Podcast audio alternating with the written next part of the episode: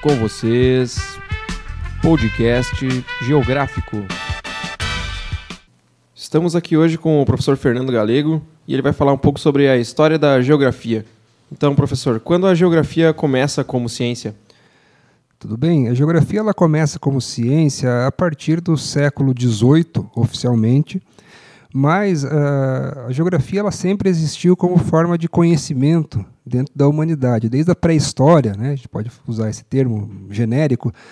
Uh, o ser humano ele, ele mantinha relações com o espaço, ele precisava conhecer o espaço justamente numa, numa situação de adaptação à sua realidade né, natural.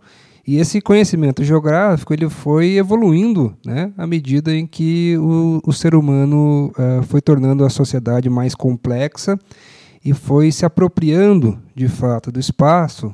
Né? A gente pode citar, por exemplo, o Antigo Egito, em que uh, o ser humano uh, estudou e, a partir dos seus estudos, conseguiu realizar agricultura uh, nas margens do, do rio Nilo, né, sistemas de irrigação posteriormente, né, na Mesopotâmia também, uh, passando por Grécia e Roma, e ali a gente tem efetivamente um, uma evolução uh, do, do, pensamento geográfico, uh, ainda não como ciência moderna, porque a ciência moderna ela, ela vai acontecer somente a partir da Revolução Científica no século XVI, XVII, mas uh, inclusive ali surge o termo geografia, surge na Grécia, com um cara chamado Estrabão, né, que começou a, a se preocupar com, efetivamente com o estudo da, da Terra, do planeta Terra, né, das, das relações espaciais, é, como forma de conhecimento sistematizado.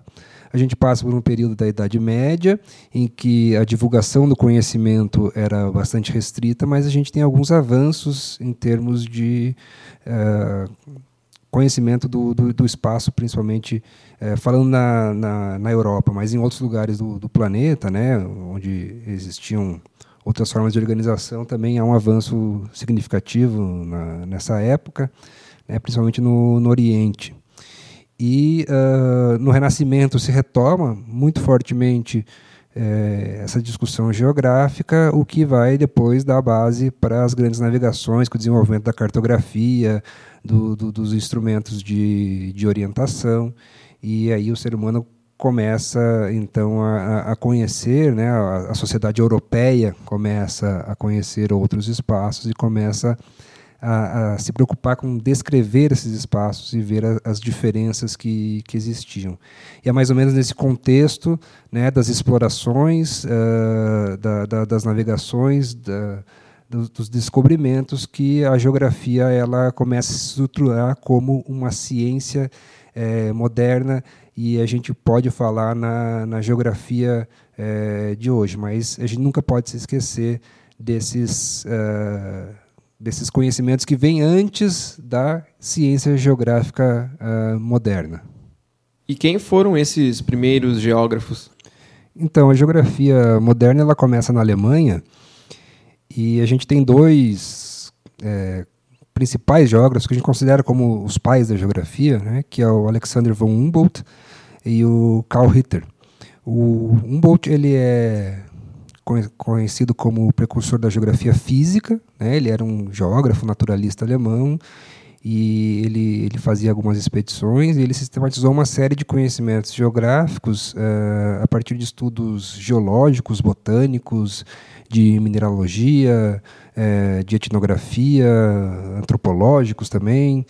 Uh, e aí ele vai criando, né, dentro dessa dessa unidade desses estudos dele a própria ideia de, de geografia física.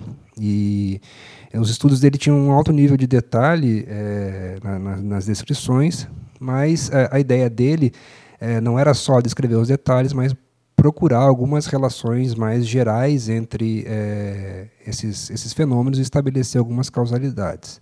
E o Ritter, né, o Karl Ritter também alemão, é, a gente está falando de dois caras que nasceram em 1770 é, e pouco, né? Uh, o, o Humboldt 69 e o Ritter 79, desculpa. É, e o, o, o, Ritter ele era, ele é considerado o precursor da geografia humana e ele coloca, né, nessa discussão é, dos estudos da, da, natureza e tal, o ser humano como centro do, do, do debate. Então, é, o estudo da natureza só teria sentido para o Ritter se é, ele fosse a partir da, da interação né, com o ser humano. Então são esses dois caras aí que são considerados os fundadores da, da geografia moderna. Dentro dessa geografia clássica, quais são as principais escolas?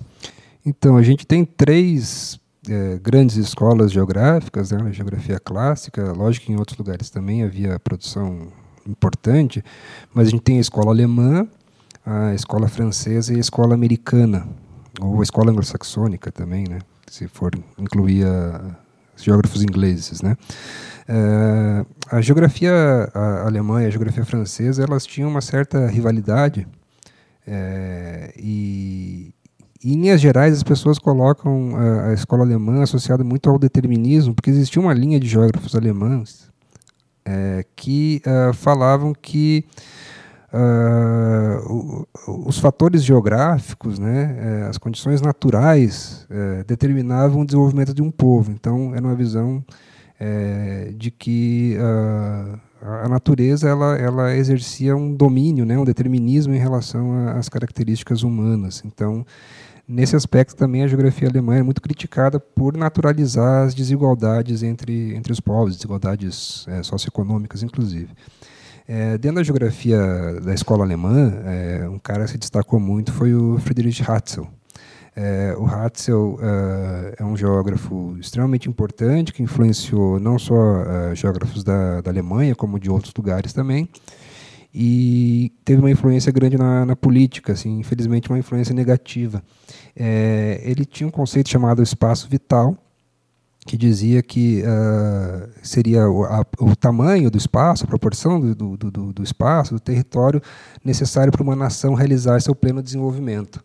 É, e quanto mais desenvolvida fosse a nação, maior teria que ser, portanto, esse espaço vital. Isso deu origem à, à ideia do, do Lebensraum, desculpe meu alemão aí, do, do, do nazismo, é, que o Hitler é, justificava a expansão da, da Alemanha para outras regiões da Europa, né, é, dizendo justamente que era o espaço necessário para que a Alemanha fosse, fosse plena, porque era uma nação superior às suas vizinhas.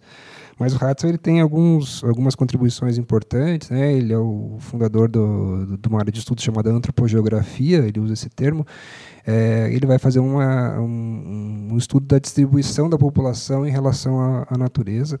Isso depois vai ser importante para estudos demográficos. É, e o próprio Hatzel ele, determina, ele desculpa, rejeitava o determinismo.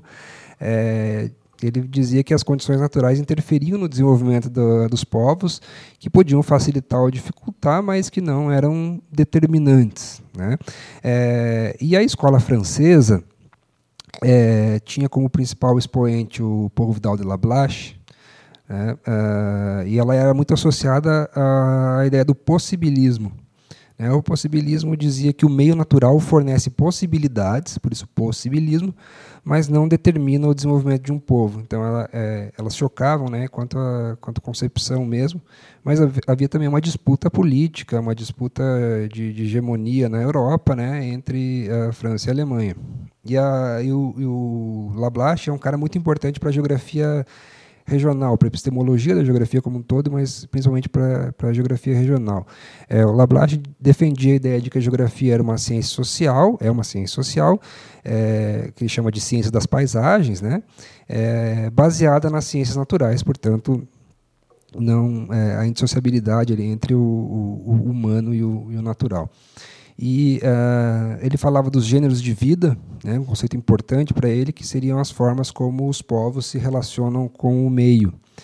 E dentro disso, uh, ele fundou, então, uh, ele é um, um, dos fundadores, né, um dos principais pensadores da geografia regional, que trabalha com a ideia de região, com a ideia de paisagem, e que essas regiões e essas paisagens elas são determinadas a priori ou seja, não é um exercício do geógrafo é, estabelecer essas, essas regiões a partir de determinados critérios, mas que essas regiões já existem por si.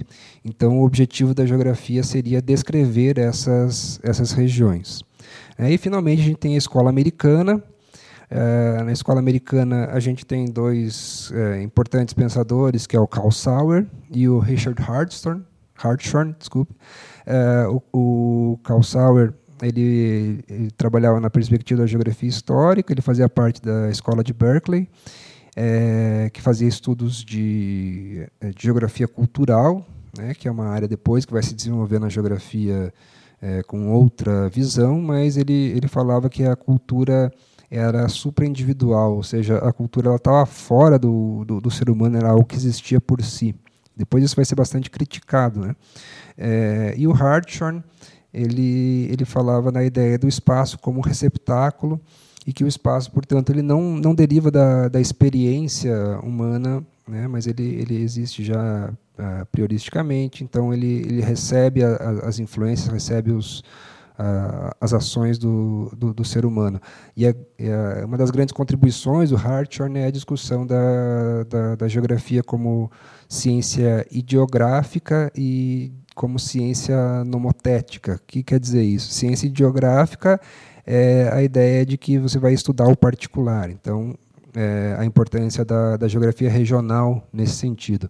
E ciência nomotética é, vem da ideia de que você vai estudar o geral, vai estudar uh, que, que, vai fundar então o que a gente chama de, de geografia geral, né, que se preocupa com os padrões, que se preocupa com é, o estudo mais amplo do, do espaço. Então, resumidamente, seriam essas três principais escolas da, da geografia clássica. A geografia clássica dá as bases para o desenvolvimento da ciência geográfica e estabelece alguns princípios. Quais são eles? É, realmente a geografia clássica ela vai embasar né, a, produção geográfica dali para frente. Tem muita gente que chama de geografia tradicional, né, ou, às vezes é até meio pejorativo. É, o termo clássico avalio ser mais, mais adequado. Então, a, a, geografia clássica vai dizer que os fenômenos geográficos têm cinco princípios: é o princípio da extensão, o princípio da localização, o princípio da analogia, o princípio da causalidade e o princípio da atividade e conexidade. Então, o princípio da extensão ele foi estabelecido pelo Hatzel e diz que uh, o fenômeno geográfico tem sua ocorrência em, em uma determinada porção do espaço, portanto, pode ser delimitado. Uh, o princípio da localização, também feito pelo Hatzel, diz que os fenômenos geográficos eles podem ser localizados, delimitados e cartografados. Uh, o princípio da analogia, feito pelo Ritter, diz que os fenômenos geográficos podem ser comparados é, com um do mesmo tipo em outros, outros locais. Né? E o princípio da causalidade, é, elaborado pelo Humboldt, diz que os fenômenos geográficos têm uma ou mais causas que devem ser buscadas e explicadas. E, finalmente, é, o princípio da atividade e conexidade do Jean Bruins diz que uh, os fenômenos geográficos têm caráter dinâmico, portanto, eles devem compreender a extensão e a conexidade com o tempo, é, porque eles nunca são é, isolados, portanto, eles têm que ser é, sempre é, relacionados com, com outros fenômenos. Então, seriam esses os, os cinco é, princípios né, do, dos fenômenos geográficos, são bastante importantes para para o desenvolvimento posterior da, da geografia em outras escolas também.